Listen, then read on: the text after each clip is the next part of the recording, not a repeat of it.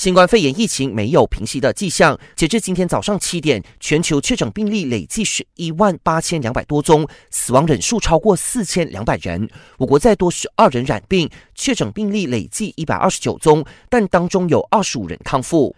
澳洲一天新增二十宗病例，累计病例突破一百宗。但澳洲政府认为，源于社区传播的确诊病例不多，暂时不会考虑封城。疫情在欧洲大爆发，土耳其出现第一宗确诊病例。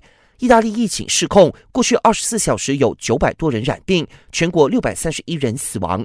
疫情当前，人人自危。奥地利宣布对意大利封关，禁止游客从意大利入境。香港也发出红色旅游警示。星期六十四号凌晨开始，从意大利、法国、德国、日本和西班牙部分地区回到香港的人士，一律必须接受十四天强制隔离检疫。